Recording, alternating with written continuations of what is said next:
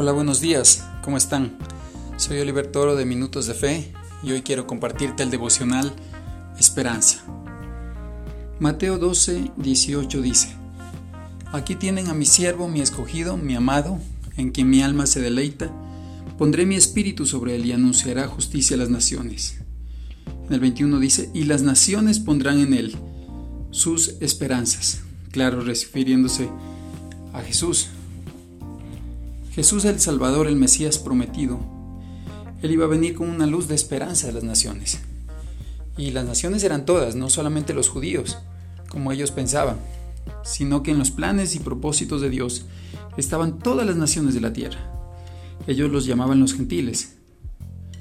Si hemos sido alcanzados por ese mensaje de Jesús y hoy somos sus seguidores, sus discípulos, nosotros también debemos llevar el mismo mensaje, el mensaje de esperanza a cualquier nación, a cualquier lugar donde, donde estemos o nuestro alrededor, en nuestro barrio, colegio, universidad, empresa, porque hay mucha gente que está en desilusión, ha perdido, está en crisis, ha fracasado, quizás tiene culpa cargando en su vida, vergüenza, odio, falta de perdón, está en soledad, puede ser que esté en angustia, esté en enfermedad o esté en una crisis.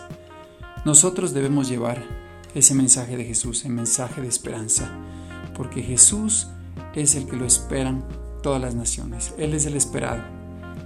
Oremos que las naciones pongan su esperanza en Él, oremos que nuestros amigos, nuestros vecinos, nuestros familiares pongan la esperanza en Jesús, porque podemos perder todo, pero no podemos perder la esperanza, porque Jesús está vivo y Él es nuestra esperanza. Quiero invitarte a orar conmigo y decirle de esta manera, Señor Jesús, tú eres mi esperanza en medio de toda prueba, en medio de la situación que estoy atravesando en mi vida.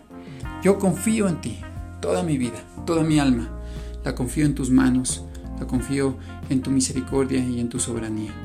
Tú eres el Dios de mi esperanza. Gracias Señor. Amén. Que Dios te bendiga, que tengas un excelente día.